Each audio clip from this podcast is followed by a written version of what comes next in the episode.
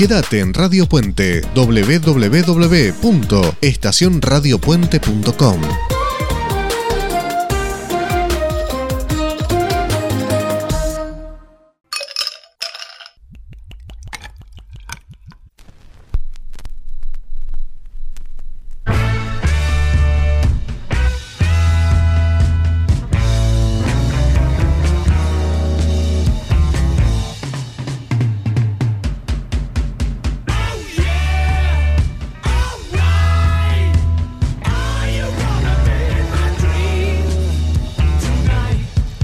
On the Rocks, volumen 144.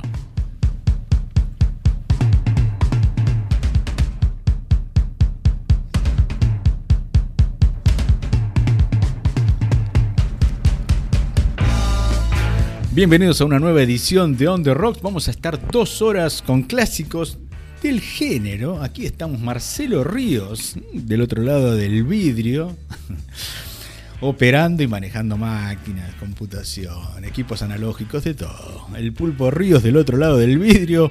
Aquí Pablo Moretti en producción y conducción. Dirige FMC Christian Bauer en Estación Radio Puente Aldo Barone.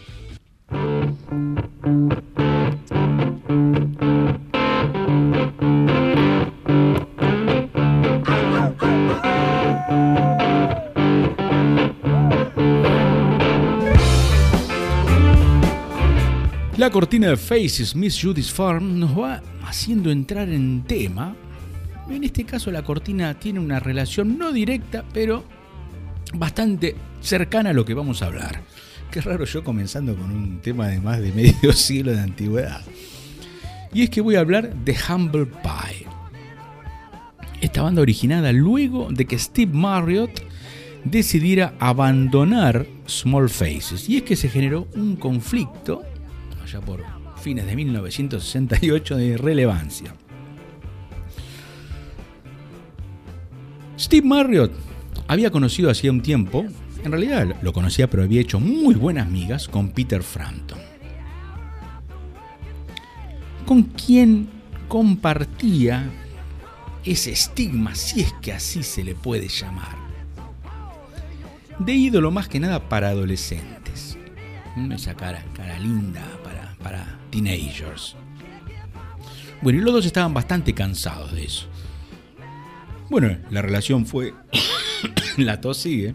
Así como la semana pasada. De esa relación cada vez más cercana, musicalmente en común, con bastantes puntos en común, nace la necesidad de tocar juntos. Pero los Small Faces existían, todavía nada hacía suponer que se fueran a disolver, y Steve Marriott propone sumar a Peter Frampton a la banda formando un quinteto, quinteto con dos guitarras. Bueno, la cosa no fue nada fácil. Dos miembros especialmente tenían mucha resistencia al ingreso de Peter Frampton y ellos eran Ronnie Lane e Ian McLagan, que si viviera, hoy estaría cumpliendo 78 pírulos. Bueno, la cuestión que a pesar de los esfuerzos de Steve Marriott, los muchachos no aceptaban el ingreso de nadie, de Frampton tampoco a la banda. Steve ya había intentado generar eh, mayor afinidad, viendo que la cosa respondía, invitando a Peter Frampton a tocar en vivo con la banda. Inclusive, y esto yo nunca pasé a ningún exponente del rock francés. Y creo que a la brevedad voy a pasar algo de Johnny Halliday. Por pedido del ingeniero productor Glyn Jones, con quien los muchachos tenían una relación fantástica, los Small Faces accedieron a ser banda de apoyo junto a la propia banda de Johnny Halliday para su álbum de ese momento, de 1968 a quien suma Steve Marriott a la grabación, a Peter Frampton. Así es que podemos escuchar a este, este, documento, lo vamos a compartir en breve. Johnny Holiday con los Small Faces más Peter Frampton de acompañamiento. Muy interesante. Tampoco funciona. Lo único que hizo la aparición de Peter Frampton en el estudio fue incrementar los problemas. Así es que, fin de año, show de fin de año, típico. Steve Marriott dice, chau, en medio del escenario se va, dice, se terminó la banda. No obstante, ellos cumplen con unos conciertos ya previamente acordados en enero del 69 y la carrera de los Small Faces se termina. Y se anuncia la disolución de la banda en marzo de 1969. Para enero de 1969, Justin Barrett había organizado una banda para su amigo Peter Frampton, a quien sus compañeros de Small Faces no aceptaban, y para ello había sumado a Greg Ridley, bajista de Spooky Tooth, y Sherry Shirley, un joven Sherry Shirley de 17 años, baterista de The Apostolic Intervention, una banda devota de los Small Faces que Steve Marriott había, había ayudado a grabar un simple. La cuestión que Steve Marriott engrana, se va y se suma, pide que lo acepten en la banda que él mismo había formado para Peter Frampton. Con lo cual, involuntariamente se estaba creando un supergrupo de excepción y eso es lo que ha sido Humble Pie en la historia del rock. Realmente un supergrupo de excepción. La banda edita dos álbumes en el sello Immediate de Andrew Lou Goldham, el manager de los Stones, entre otros. Hasta que el sello se termina, se funde. Dos álbumes a fines de 1969, dos álbumes excelentes, pero ahora con el sello en quiebra, cambian de manager, pasan al mafioso D. Anthony y al sello AIM, AIM, AIM Records, por ejemplo el de The Police, que habían fundado Herb Alpert y Jerry Moss. Herb Alpert, el Herb Alpert, el famoso, famosísimo, multipremiado y multi hipervendedor trompetista. De ahí la trompeta que se ve abajo del logo de A y la A y la M. Bueno, en este sello editan su tercer álbum llamado simplemente Humble Pie en 1970. Y de este álbum vamos a con este álbum vamos a abrir el programa de hoy. Un título que para nuestro país no, no es conflictivo decirlo, pero en la jerga inglesa es un poco complicado. El tema se llama One-Eyed Trouser Snake Rumba rumba, de rumba no tiene nada, es un tremendo rock. Pero el One-Eyed Trouser Snake, en la jerga slang inglés, significa miembro. miembro. me pregunto cómo estos hicieron en, el, en la conservadora sociedad británica con los problemas de la BBC, por ahí no lo entendieron. Bueno, no más. Rock Tres voces, Greg Ridley, Steve Marriott y Peter Frampton. Algo muy bueno de la banda. Alternaban en un tema todos primeras voces. Humble Pie, 1970, One-Eyed Trouser, Snake, Rumba.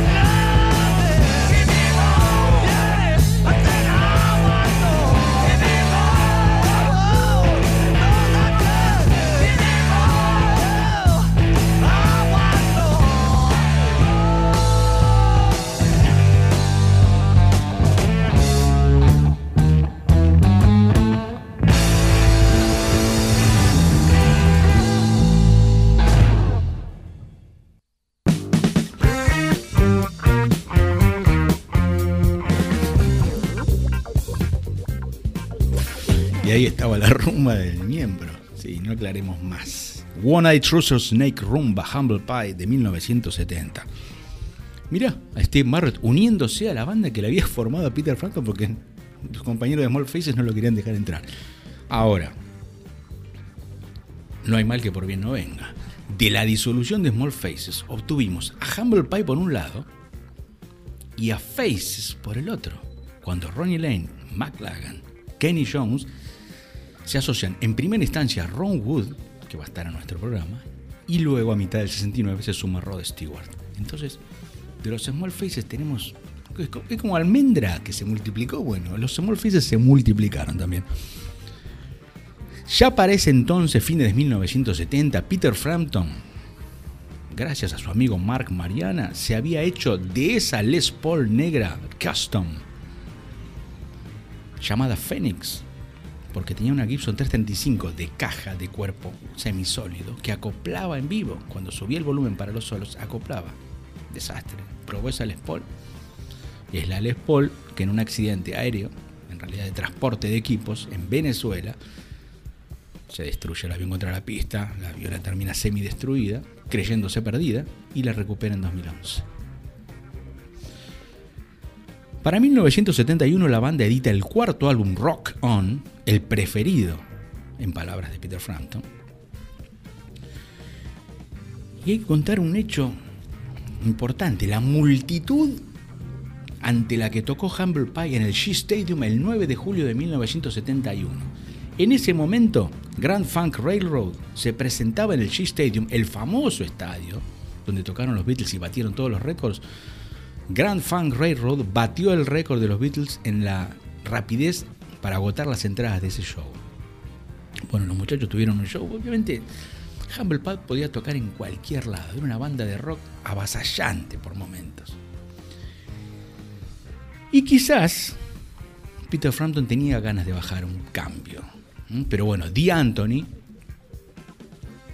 eh, el manager, ¿no? es ese personaje cuasi nefasto para Steve Marriott luego, indicó que la dirección de la banda tenía que estar enfocada en el liderazgo de Steve Marriott y mucho más rockera que en los dos primeros álbumes que incluían bastantes números acústicos, inclusive en los shows de Humble Pie había una sección acústica que sugirió eliminar. Vamos a entrar en el cuarto álbum, llamado Rock On, como les dije, el mejor, el más vendedor, por lo menos hasta ese momento, y que dejó un clásico que Peter Frampton siguió tocando en vivo. Inclusive este tema que vamos a escuchar llamado Brilla, Shine On, es el nombre de una recopilación de los 90 de Peter Frampton, pero también figura en el legendario Frampton Llega Vivo, Frampton Comes Alive.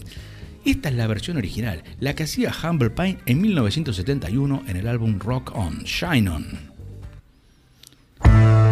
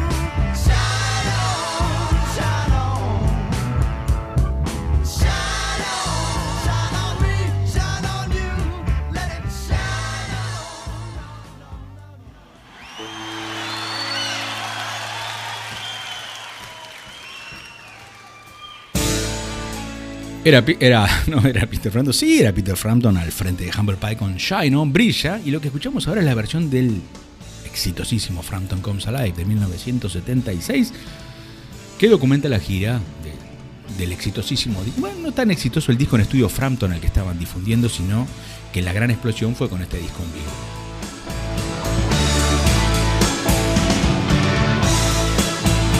Había que vender tantos millones de discos de un disco en vivo y doble.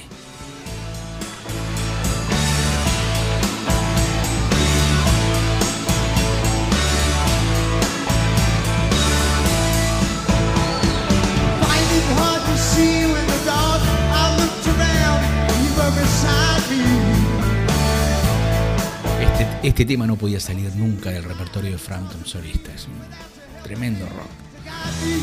Bueno, y la versión de, de Humble Pie incorporaba al, trío vocal de Soul Sisters, otra característica del Humble Pie de los 70. Ahí estaban Pippi Arnold, Doris Troy y Claudia Linier. Ese toque soul que le daba a las cantantes femeninas, eso acompañaría toda la etapa final sin Frampton, aunque aquí había empezado, y eso era obra de o sugerencia de Steve Marriott. Bueno, tengo que mandar un saludo a varios saludos, por suerte, a Luisito Avanzato que está ahí diciendo que todo se escucha perfecto, lo cual es una satisfacción para nosotros. Al amigo Marcelo Mateo que me está escuchando allí en Flores. Marcelo, una alegría que estés bien, así que espero que disfrutes el programa. Y aquí Gabriel Capelo que anda dando vueltas en su móvil, recorriendo la ciudad y escuchando rock. Vamos todavía.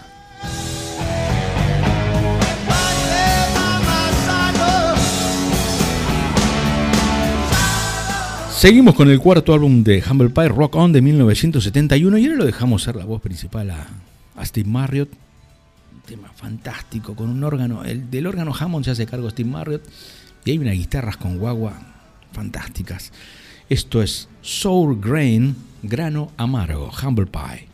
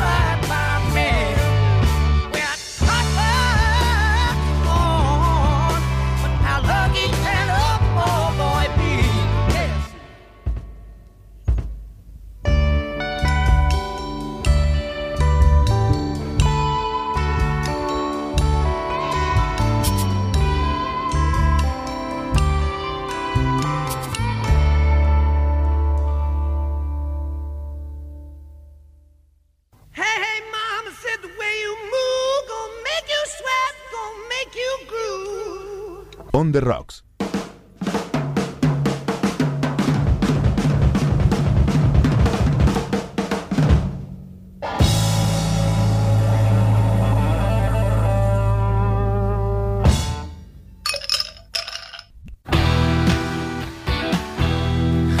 Decime, Jorge, Cañeto querido, si esos ruiditos de hielo no te tientan.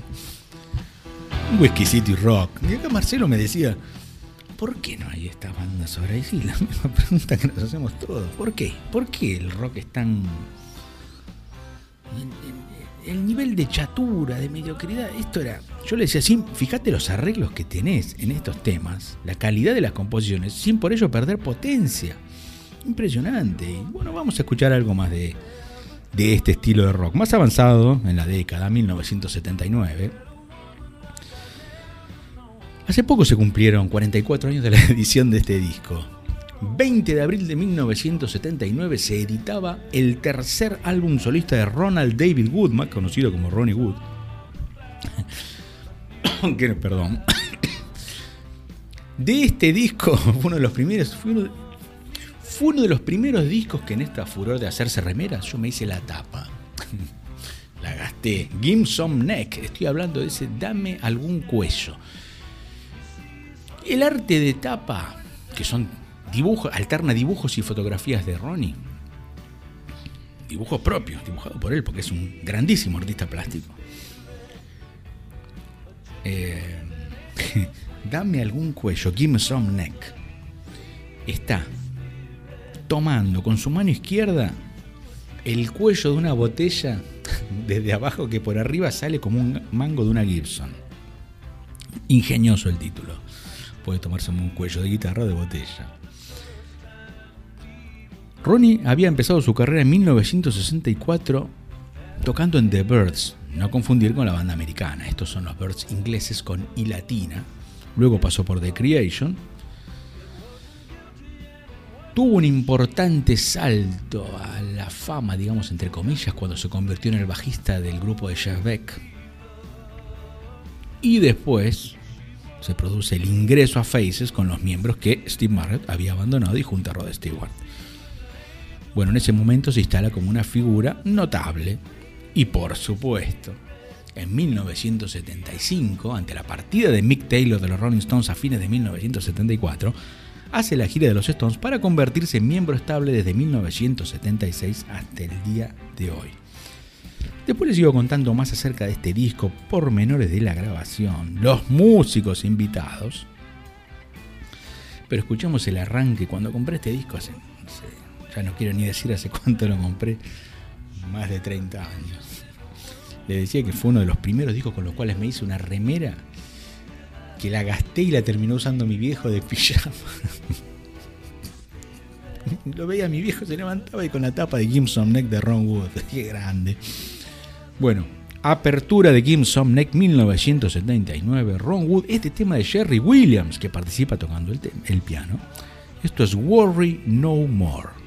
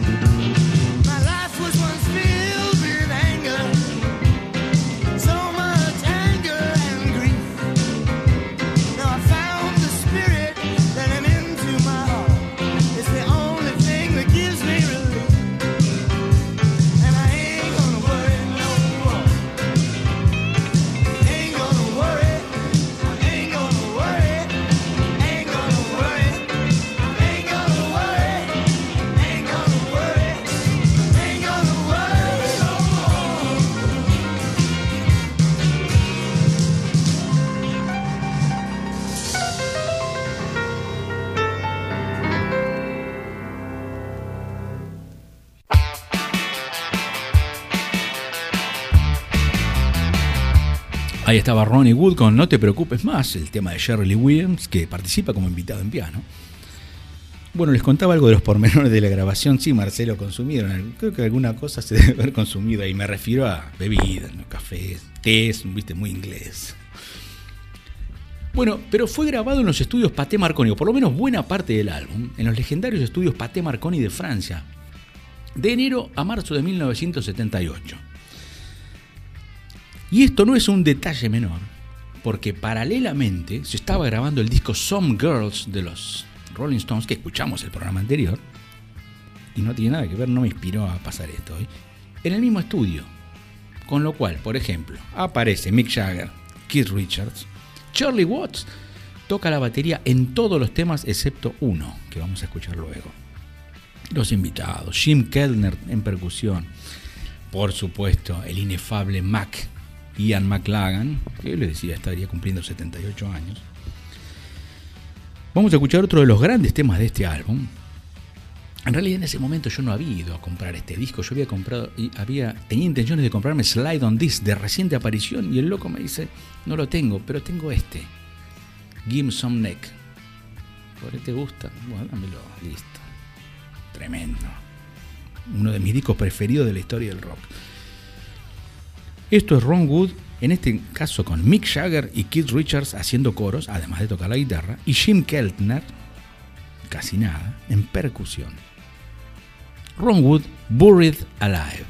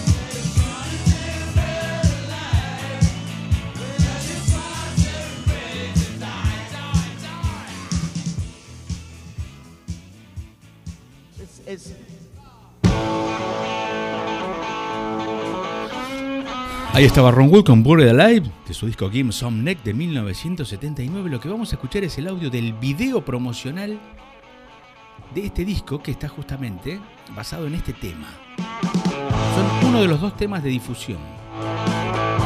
o por lo menos los que se le hicieron un videoclip.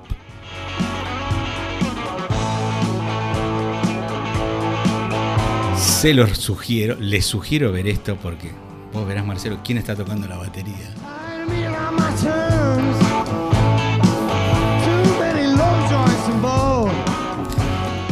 Esto calculo que es. Está armado el escenario antes de un show de la, de la gira de, presentación de este álbum. La banda que está tocando en el escenario, esta versión en vivo, es Ian McLagan en teclados, Willie Wicks en bajo, tremendo bajista negro,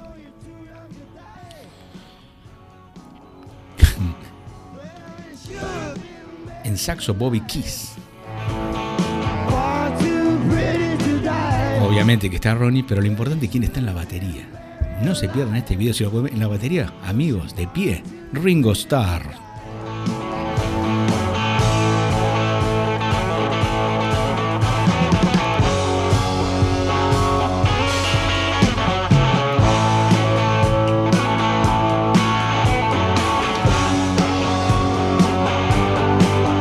Otro que se sumaría a los shows de esa gira, la banda esta que se bautizó los New Barbarians, era Keith Richards.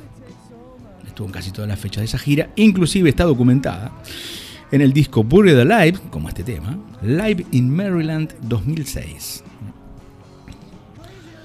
La, la, parte en video, digamos, no quedó bien documentada. Se ve horrible un video en colores que pierde el color, se va a blanco y negro, ¿viste? Como las viejas grabaciones en VHS, bueno, así.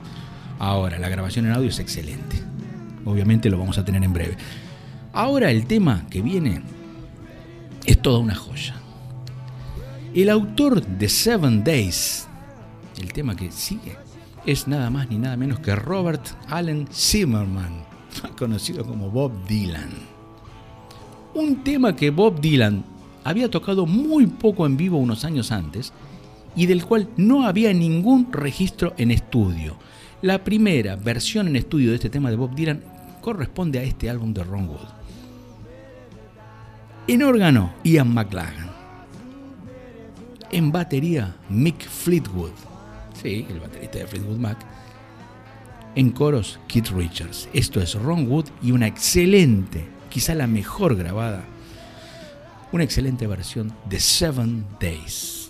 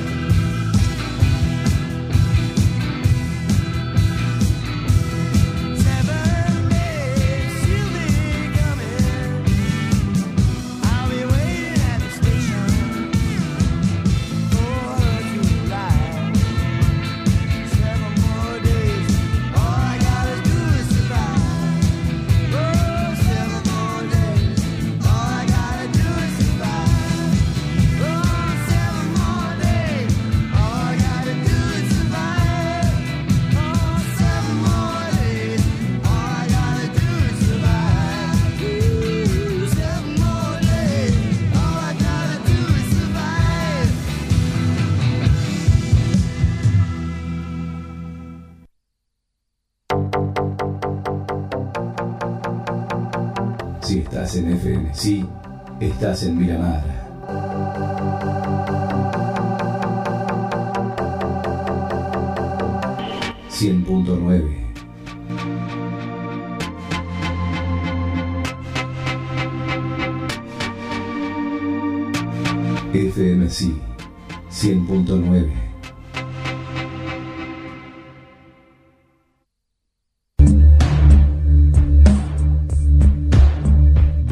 Café.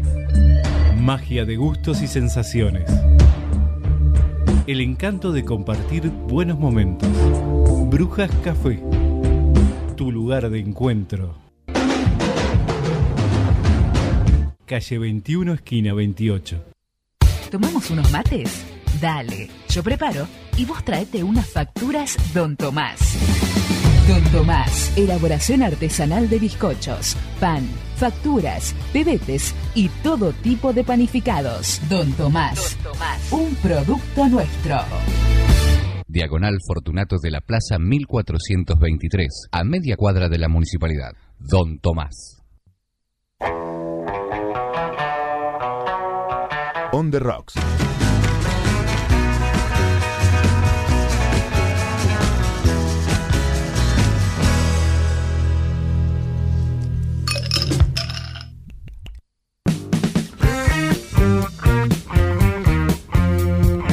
Bueno, se fueron 45 minutos de volumen 144 de On the Rocks.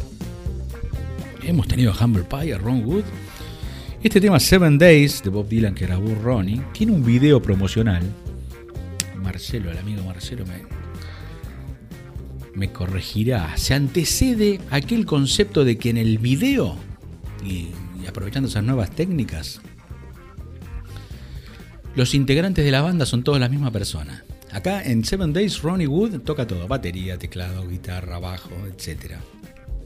Algo que antecede al concepto del videoclip de Paul McCartney para Coming Up de su álbum McCartney 2 de 1980. También utilizando aquello de que con trucos el integrante de toda la banda, en este caso más numerosa que era Paul, es la misma persona. Muy logrado, ¿eh? muy logrado. Ahora ya vamos a pasar a algo no tan popular. Y es que he estado pasando este año cantantes que, además de ser muy rockeros, también imprimen un, toque muy soul a la forma de cantar, al estilo musical. Lo he hecho con Joe Cocker. Hemos escuchado a Lee Michaels, al americano Lee Michaels, y volvemos a Inglaterra a escuchar a Jess Roden. Jess Roden aparece en escena, o por lo menos de manera más o menos notoria, cuando se une como cantante a The Alan Bound Set, con quienes graba hasta fines de 1969. Mira qué cosa, en el último disco que grabó para Alan Bound Set, llamado simplemente The Alan Bound, cerrando con un signo de admiración, ese álbum se edita a ambos lados del Atlántico, en Estados Unidos y en el Reino Unido, y se edita en Estados Unidos, mira que importante para tenerlo las dos versiones ¿eh? y escucharlo alguna vez me interesa. En la versión americana quedó la voz de Jess Roden, que había anunciado su retiro de la banda. Y en la versión inglesa se regrabaron todas las voces porque el cantante principal de la banda pasó a ser Robert Palmer. Robert Palmer, aquel de Simply Irresistible, ¿no? el cantante que luego estuvo en Power Station en los 80, con los ex miembros de Duran Duran y el baterista de Chic, Tony Thompson, si no le pifio el nombre. Espero que la aterosclerosis no se apodere de mí porque estoy al horno. Sí, y algo debe haber pasado porque me olvidé con lo que iba a continuar. sí, que prometo no es lo más pasado, pero prometo hacerme eco de la carrera setentosa de Robert Palmer, con unos álbumes excelentes, inclusive en uno de ellos, producido por Lowell George, lo acompañan varios miembros de la banda Little Feat, una institución de rock americano que hoy va a estar presente en nuestro programa. Mira, ahora que veo es a continuación de Jess Roden. Sigamos con Jess Roden. Para 1970 forma la banda Bronco, una banda, una banda rock, una banda de rock con toques country. Y formaba parte del sello Iceland de Chris Blackwell, el sello de Bob Marley, por ejemplo, y ya giraba con bandas importantes, Traffic, Free, Mod de Hoople. Eso le, dio más notoriedad aún, tanto que en 1974, o anteriormente en realidad, tras la disolución de Bronco, él quería iniciar una carrera solista, como Jess Roden, simplemente. Lo que pasa es que se topó con un obstáculo. Tuvo que demorar el inicio de esa carrera solista porque un par de pibes se fijaron en él y le ofrecieron ser cantante de su banda, The Boots Band. Hoy tenemos Boots, Boots. El nombre del primer tema de Humble Pie, The Boots Band. Estos dos muchachos habían dejado de tocar hace un tiempito con una banda llamada The Doors. Jess Roden no se podía resistir a la invitación de John Densmore, baterista, y Robbie Krieger, guitarrista, hasta hace poco tiempo de The Doors. Así que bueno, la, mi carrera solista puede esperar hasta 1974. Y ahí es que empieza a editar sus álbumes, edita tres discos como solista y luego forma la Jess Roden Band. En realidad no se apartaba demasiado de, de lo que era solista porque The Jess Roden Band. Bueno, justamente esta banda graba dos álbumes en vivo y son, no, perdón, dos álbumes en estudio y uno en vivo, Blowing, de 1977.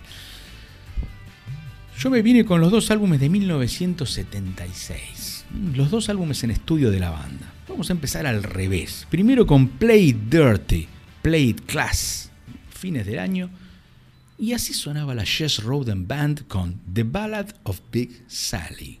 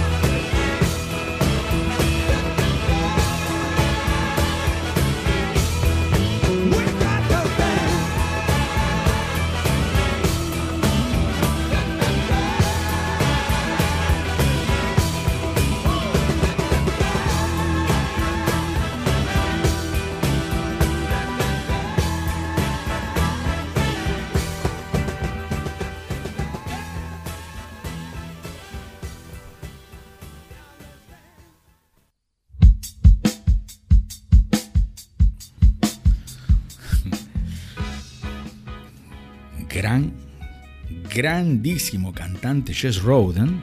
Aquí estaba al frente de, tu- de su The Jess Roden Band con la balada de Big Sally. Otro músico también con inquietudes artísticas en cuanto a lo gráfico. Un gran artista gráfico también Jess Roden. Bueno, también saludos a Walter Villalba. No sé si habrás vivido algún programa en el que no haya estado presente. Tengo varios de esos incondicionales. ¿eh? Cabeza de apio, al estilo cabeza de apio. Y sigo con el café y sigo con la tos. ¿eh? Para el amigo y compañero de escuela, docente, colega Santiago Bianchi, para su esposa María Marta Estorani también, a Roberta si está ahí también, para toda la familia Bianchi, entonces un gran saludo también a una familia rockera. ¿eh? Vamos al primer álbum de The Josh Roden Band. Arrancamos al revés. El título del álbum ya puede dar una pista y es Keep Your Head Déjate el sombrero puesto. Y sí, es que la banda, aquí en su disco, en su primer álbum de 1976, va a versionar aquel tema de Randy Newman que editara en 1972 en su álbum Sail Away. Esta es la versión de The Jess Roden Band de este que se ha convertido clásico, especialmente a partir de los años 80. You can leave your head on. Puedes dejarte el sombrero puesto.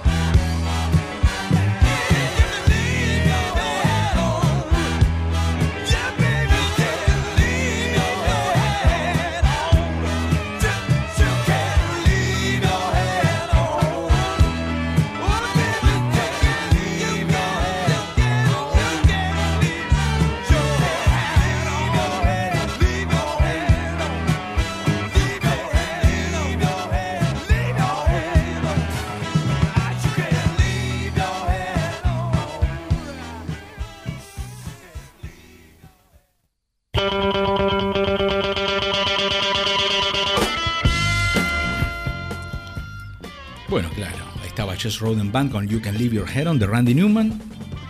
Y lo que está en el inconsciente colectivo es la versión de Joe Cocker, editada en el álbum Cocker de 1986 y como simple también, que llegó a un interesante puesto número 35. Pero claro, todos lo asocian no al tema de la década del 70 y estos covers, sino a la película Nueve Semanas y Media, por supuesto.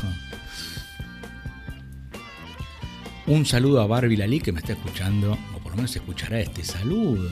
Mi ex alumna de la escuela técnica y a su hija Ámbar. Así que me alegra que estén del otro lado y a saber de ella después de tanto tiempo. sí,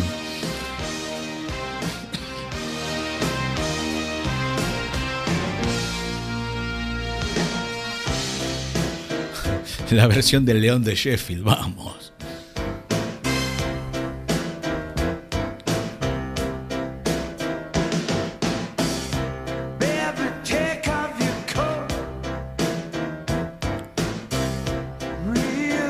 Bueno, tanto Jess Roden y al final pasé cover, nada más. Vamos a escuchar un tema del propio Jess Roden, de ese álbum de 1976, Keep Your Head On, y se llama Jump Mama.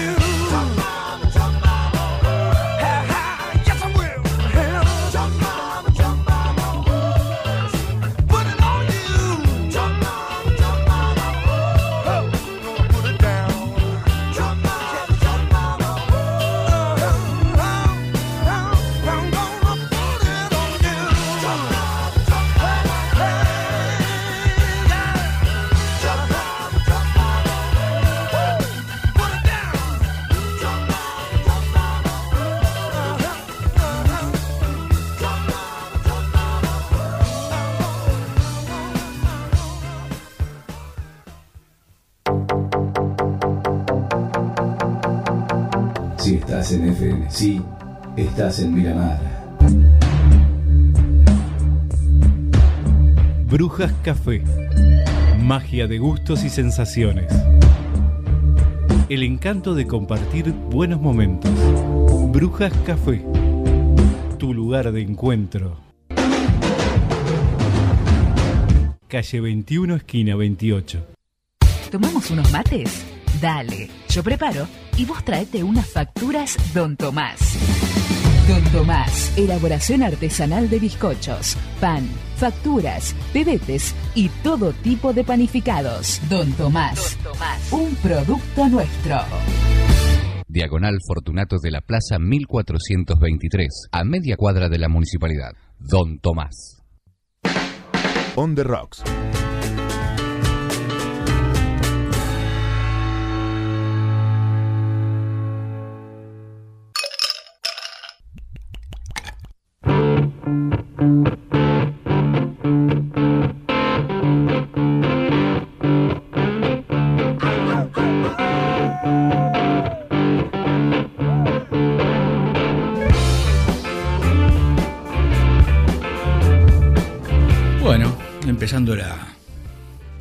Segunda hora del programa de hoy. Y debo agradecer a, a mi amigo Ariel Martínez, y de paso saludos a Norma, que me ha introducido en- hace un tiempo en Jess Roden. Las sugerencias interesantes ustedes sugieran, ¿eh? ¿Cómo es Marcelo el Facebook? Marcelo Ríos 1 en Facebook. Ahí pueden dejar sus opiniones, sugerencias, críticas, lo que se les ocurra comentar acerca de nuestro programa. No, no tenemos, o sea, el programa no se trata de pedir temas dedicados a Juancita o a Pedrito, o a, o a Susana o a Nora. Miren los nombres que uso. A Hugo. Claro, el programa tiene una estructura, pero acepto sugerencias, pero enloquecido de que participen. Bueno, el segundo tiempo de este clásico empieza con una institución, como yo la llamo de rock americano. Y Santiago Bianchi me decía, institución, qué bien. qué bueno". Sí, y es que eso es hoy día una banda que aún existe. y Fue formada allá por comienzos de la década del 70, llamada Little Feet. Algo así como piecitos, pero en realidad no con doble E en fit, sino con una A, F-E-A-T.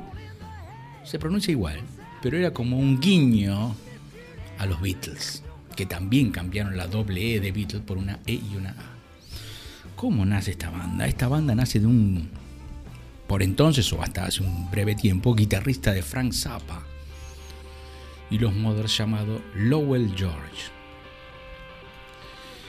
Este guitarrista, uno de los mayores exponentes de la guitarra slide, esa guitarra tocada con un tubito de vidrio, de metal, ¿no? que usaban los bluseros a comienzos de, siglo, del siglo XX.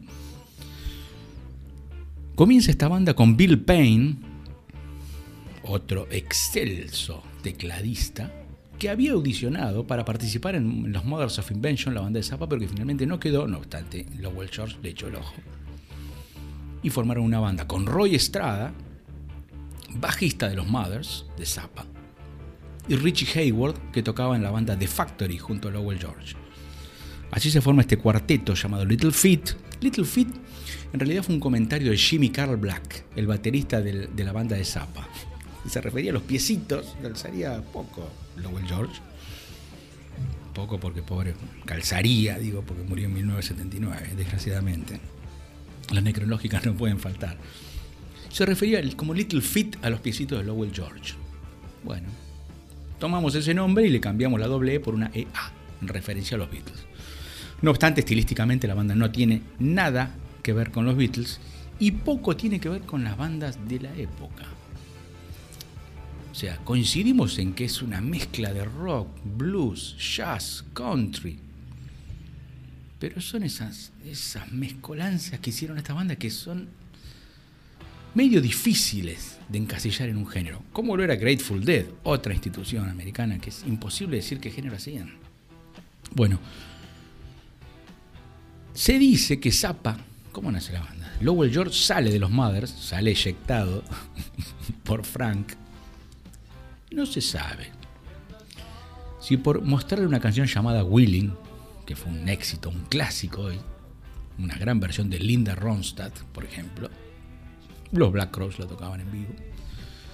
No se sabe si por las referencias a sustancias prohibidas que tiene el tema, cosa que Frank Zappa con la que no negociaba un milímetro.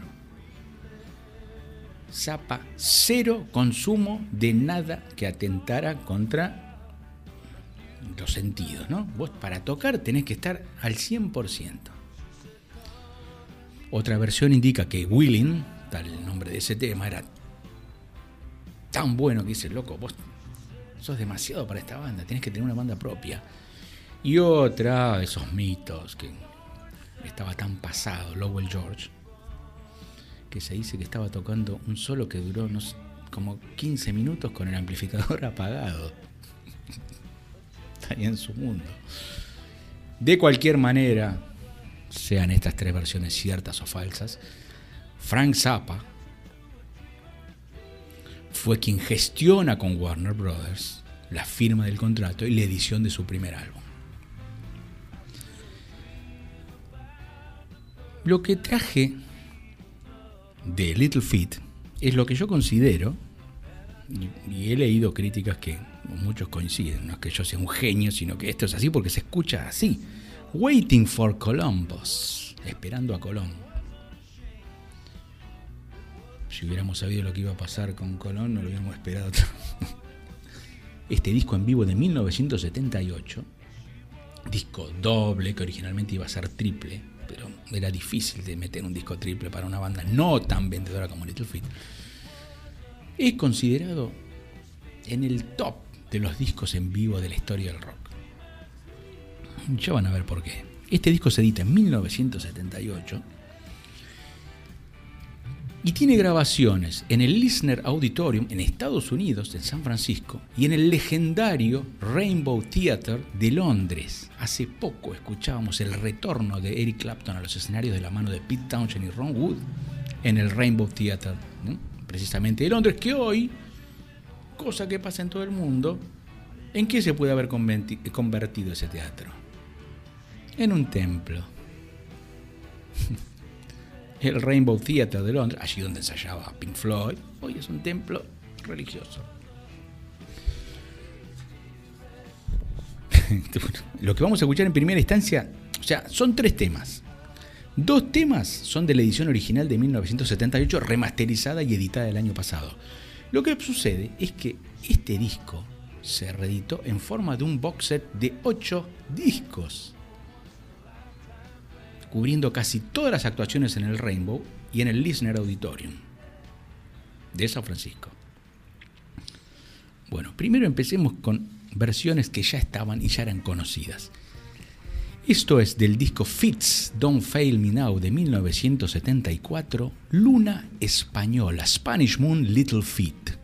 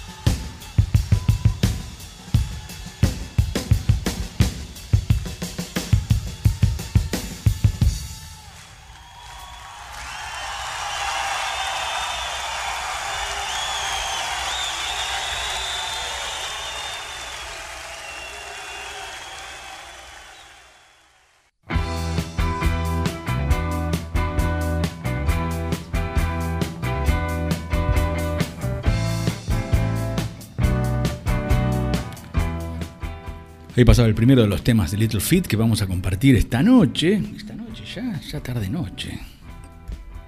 Bueno, era Spanish Moon, lo en español, esta composición de Lowell George, que arrancaba con esas congas tremendas de Sam Clayton y esa línea de abajo fantástica de Kenny Gradney. Vieron que era difícil de clasificar rítmicamente qué era esto. Un ritmo tropical, rock, eh, una mezcla. Y esto sumado, y en el escenario, a la tremenda banda de vientos o sección de vientos llamada Tower of Power, que también era una banda aparte, pero que cuando se la requería acompañaba a ciertos músicos o bandas. Hay mil ejemplos de, músicos que han sido acompañados por Power, Power of Tower, Tower of Power. y bueno, este es un caso. Es una orquesta, realmente. Ya Little Feat en sí es una orquesta. Con Tower of Power explotaba en el escenario. Tremendo. Un saludo a Andrea y Lucho, antes de que me olvide. Gracias a la gestión de Marcelo. Así que espero que estén escuchando este programa en alguna de sus versiones, si no es en vivo, en alguna versión repetida. Mañana repite 2030. Así que bueno, sigamos con, con Little Feat. Y ahora vamos a ir al álbum más recientemente editado. Me refiero cercano a estos shows de 1977. Es Time Loves a Hero. Y este tema tuvo una influencia, por lo menos el título tuvo una influencia directa en un hit de nuestro rock vernáculo. Porque este tema, también de autoría del gran Lowell George, se llama Rocket in My Pocket, un cohete en mi bolsillo. ¿Quién tomó esa frase? Si bien no exactamente igual, porque no, era difícil de hacer rimar, bolsillo. Pero Andrés Calamaro, en su composición Mil Horas, nos habla de que tiene un cohete en el pantalón. Ese verso está directamente inspirado en el título de esta canción de Little Feat, Rocket in My Pocket, y es lo que escuchamos ahora, The Waiting for Columbus, el disco en vivo de 1978, Little Feat, cohete en mi bolsillo.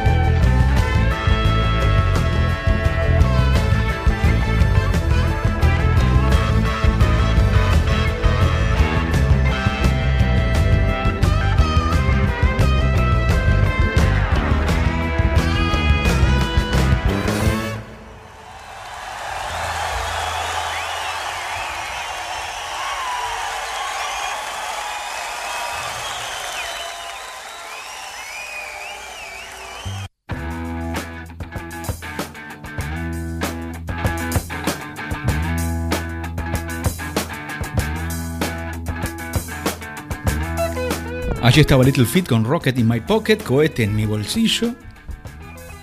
Desde el Listener Auditorium, que no era en San Francisco. Hoy tengo unos, bloqueos. El Listener Auditorium, no vayan a San Francisco, está en Washington DC. Power of Tower, Tower of Power, esto es nuestra trabalenguas. Bueno. Ahora sí vamos a ir a un tema grabado en el Rainbow Theatre de Londres, que no fue editado en la edición original de Waiting for Columbus, y que vio la luz ahora, a fines de 2022. Creo que es mi tema preferido, si no de toda la carrera de Little Feat, al menos lo es de Time Loves a Hero, el disco de 1977. Y es una composición del maestro de las teclas Bill Payne, que también se hace cargo de la voz. En la versión en estudio está la participación estelar de dos miembros de The Doobie Brothers, Pat Simmons y el impresionante cantante Michael McDonald. Nos va a faltar eso en la versión en vivo, pero igual un- los muchachos cumplen más o menos. ¿eh?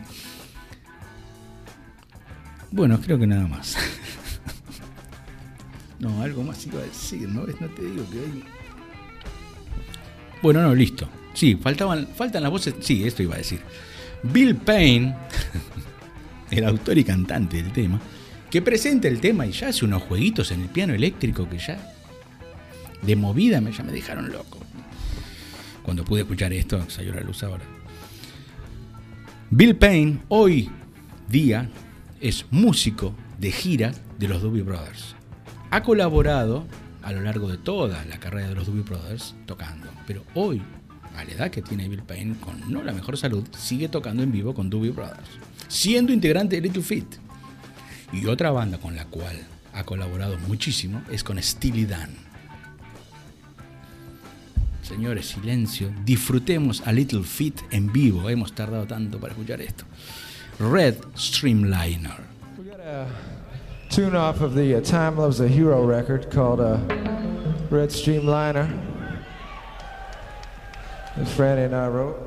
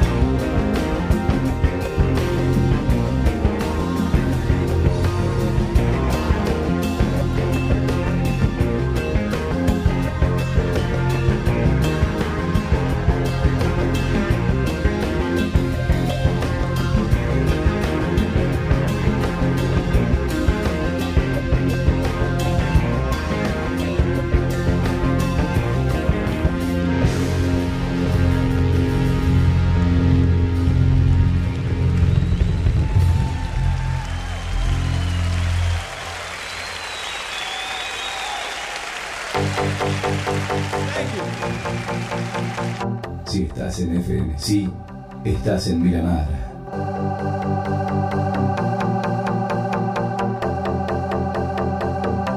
Cien punto nueve.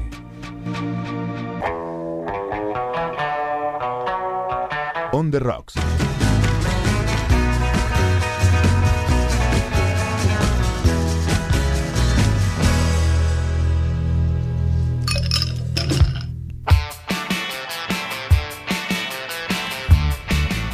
Allí estaba Little Feat desde el escenario del Rainbow.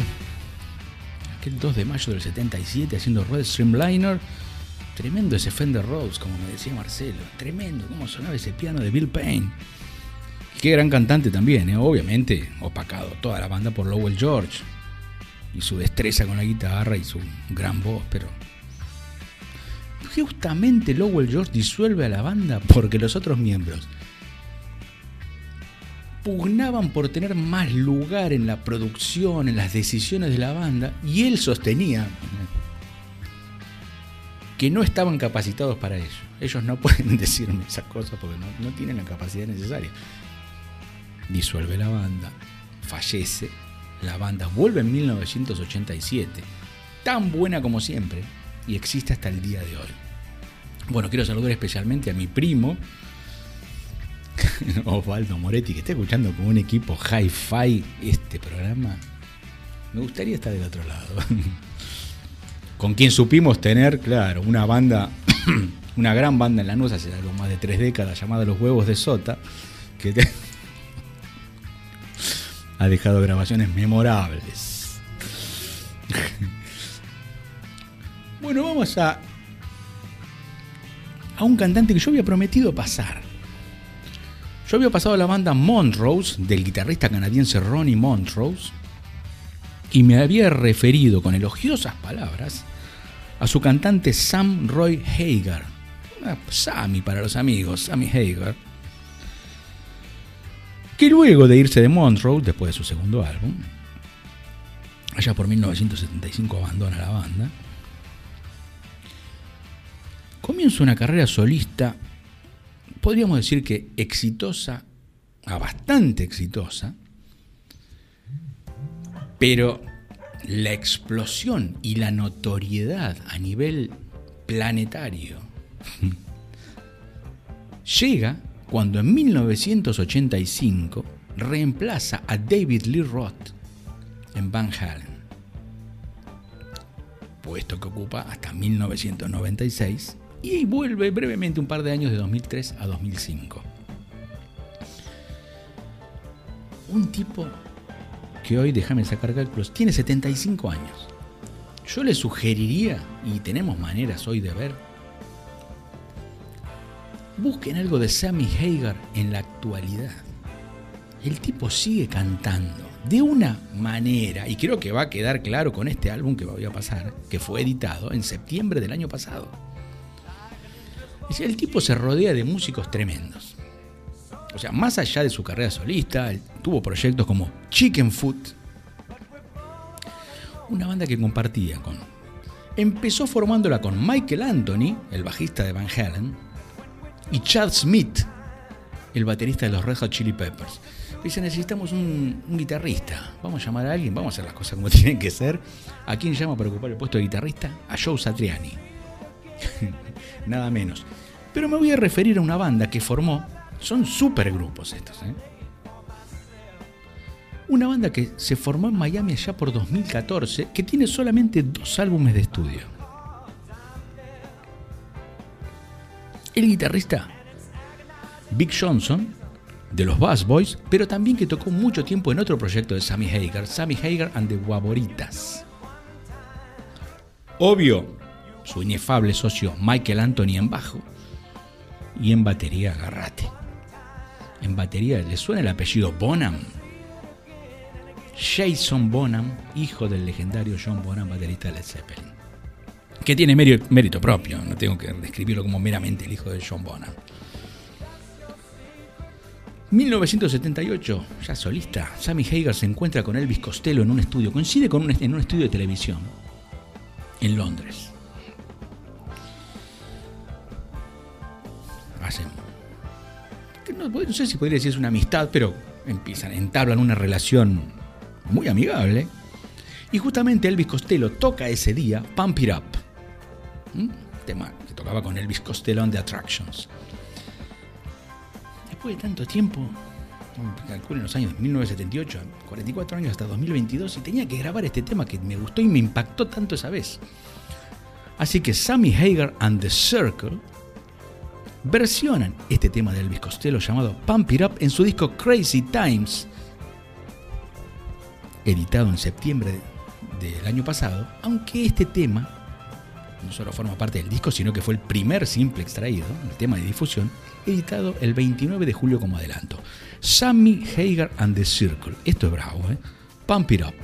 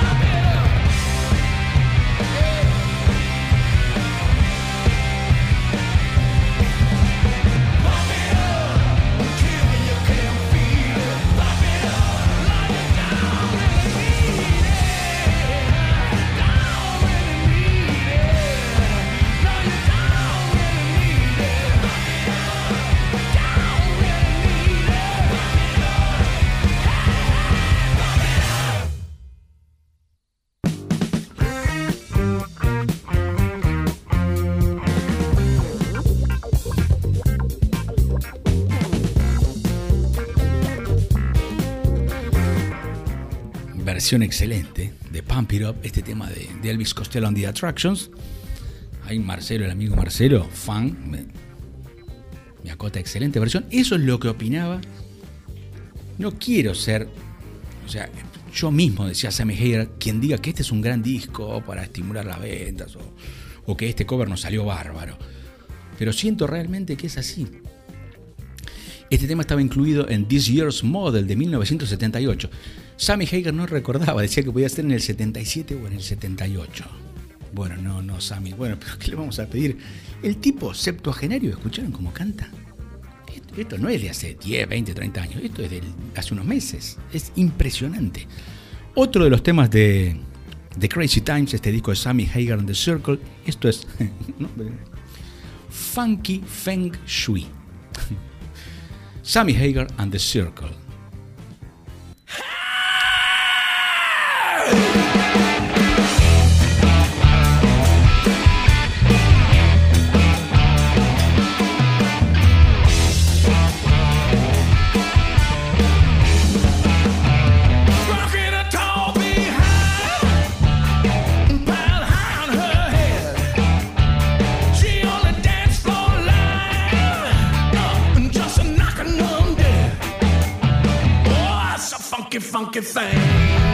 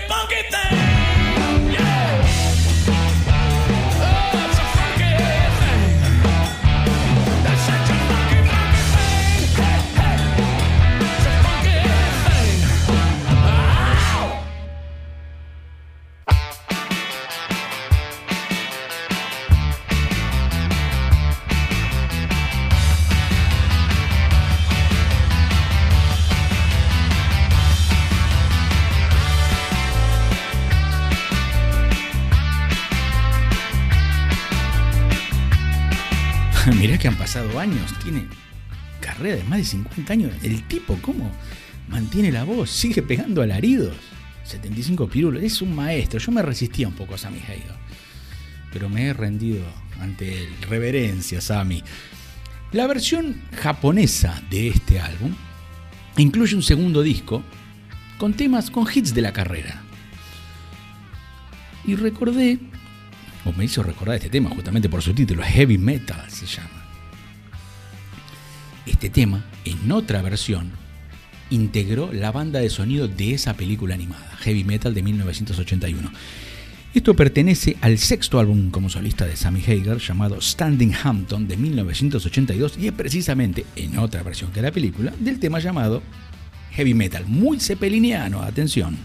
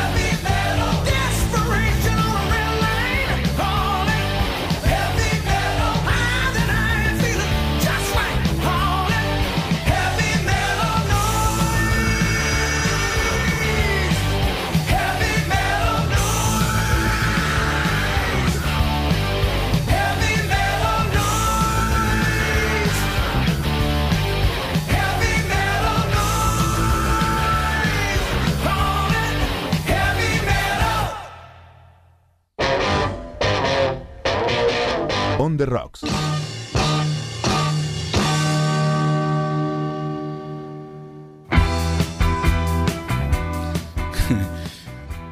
Parece que hubieran pasado 40 años entre la grabación de este último tema y los anteriores de Sammy Hagar and the Circle.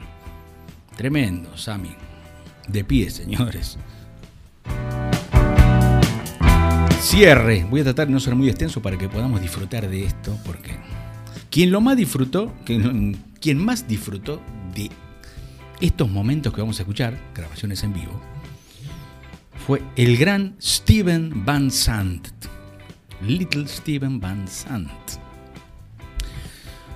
Ustedes lo ubicarán porque es el guitarrista de la E Street Band de Bruce Springsteen. Es ese músico, ese guitarrista, bien cara de latino, que usa siempre bandanas. Bueno, me refiero a Little Steven, que nació un 22 de noviembre de 1950. Va a cumplir 73, Pirulo está intacto. Tiene su sello de grabación Wicked Cool Records, que grabó a los Empty Hearts, quienes cerraron el. editó a los Empty Hearts que cerraron el programa anterior.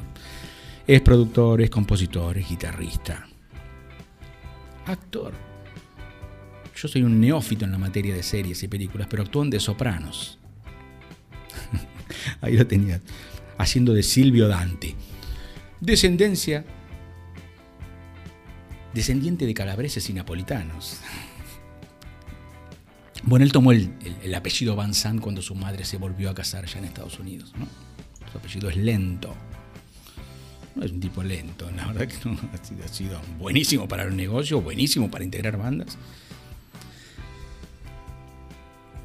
El tipo tuvo una experiencia que lo marcó para toda la vida. Vio en vivo a los Beatles en aquellas participaciones en el Ed Sullivan Show de 1964. Los vio en vivo. Como así también a los Stones en esa época. Él dice que los Beatles, esa actuación fue el Big Band del rock and roll. Y sí, como tantas otras bandas que se formaron luego de ver ese show, él también formó su banda en 1964, Los Remolinos. En su adolescencia es cuando él tiene un accidente en el cual atraviesa el parabrisas del auto y es lo que le produce las lesiones por las cuales usa sombrero siempre o usa hasta el día de la fecha, yo no le conozco la frente, nadie creo que con esas bandanas que usa Little Steven. Vamos a algo más reciente, algo reciente, algo editado en 2021, pero que recoge actuaciones de 2017. Él forma su banda Los Discípulos del Soul, The Disciples of Soul, en 1982, rodeándose de músicos espectaculares, además grabando en los discos con los compañeros de la E Street Band que integra desde 1975. Hoy es un miembro de la E Street Band, aunque con intermitencias. Bueno, los discípulos también tuvieron intermitencias en su carrera desde que nacieron allá por comienzos de los 80. 2017. Edita el álbum Soulfire. Promoción por Estados Unidos. La cuestión que la gira llega a Inglaterra. Tocan en, en el Reino Unido, en realidad. Tocan en Glasgow, Londres. Pero también tocan en Liverpool. En sus palabras, Liverpool y en especial el Cavern Club son la meca. Ahí está. Por eso el disco se llama Maca, referencia a McCartney, Tu Meca. El 4 de noviembre la banda toca en el Roundhouse de Londres. Él se ponía nervioso como un chico. La carrera que tiene. Va a venir Paul esta noche a verte. Fue con Nancy, su actual esposa. Little Steven le dice la intro. le dice, mira que está Paul acá, yo sé que trabajas mucho, no te sientas obligado a subir. Pero para los bices, el asistente de Little Steven le dice, va a subir Paul y trajo la guitarra. Y esto es lo que está presentando ahora Little Steven en el escenario del Roundhouse de Londres. Paul McCartney va a cantar La vi parada ahí junto a los discípulos del Soul. No nos perdamos esto, yo no hablo más. Que lo presente Little Steven.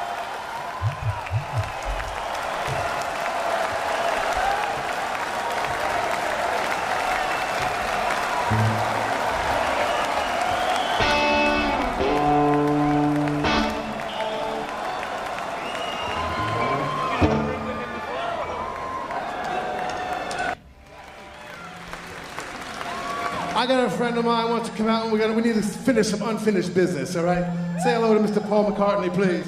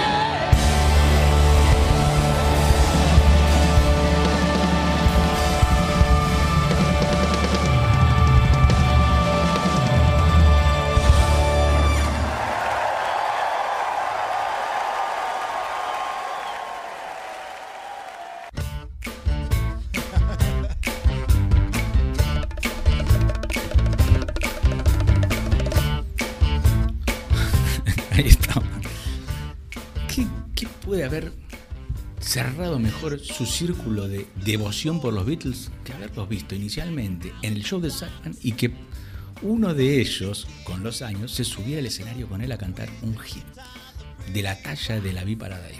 Buah. Unos días después de este show, 10 días después más exactamente, Little Steven iba a tocar a Liverpool en el O2 Academy. Bárbaro. Estaba en Liverpool. ¿Qué tenía que hacer? Tocar en el Cavern. No estaba arreglado, pero ¿quién se iba a negar a que Little Steven tocara ahí y, cumplirle el sueño? Yo quiero tocar en ese lugar. Hay un tema, el Cavern no está emplazado en el mismo lugar en el que abrió en 1957. Bueno, está reconstruido, es lo, es lo que hay muchachos. Era el Cavern. El problema es lo numeroso de la banda. ¿Y por qué? Hay un salón principal en el Cavern nuevo, más grande, pero él no. él quería tocar en el lugar chiquito con los arcos famosos del Cavern. Así que tuvieron que poner en el pasillo que iba al baño a los vientos y a las, y a las chicas de los coros. o sea que se escuchaba todo, pero no podías ver a todo porque no cabían. Así que para un centenar de personas tocó Little Steven el mediodía del 14 de noviembre de 2017. Y entre otros temas tenía que darse el gusto de tocar este tema de Richie Barrett de 1962 llamado Some Other Guy, que los Beatles tocaban usualmente a partir de la edición obviamente de ese famoso simple, ¿no? Y es el tema, yo creo que es el primer tema de los Beatles filmado profesionalmente y en el Cavern Club que todos vimos en agosto de 1962. Este es Little Steven en el escenario del nuevo Cavern Club tocando aquel viejo hit de Richie Barrett que tanto versionaban los Beatles sobre ese escenario. Some Other Guy, algún otro tipo.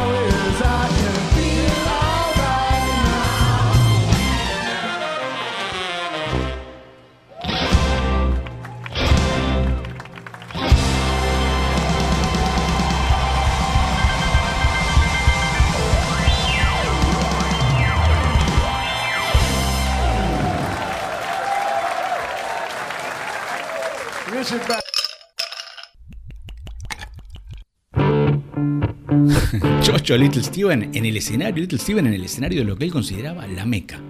Tocar en el Cavern era, cumplió otro sueño.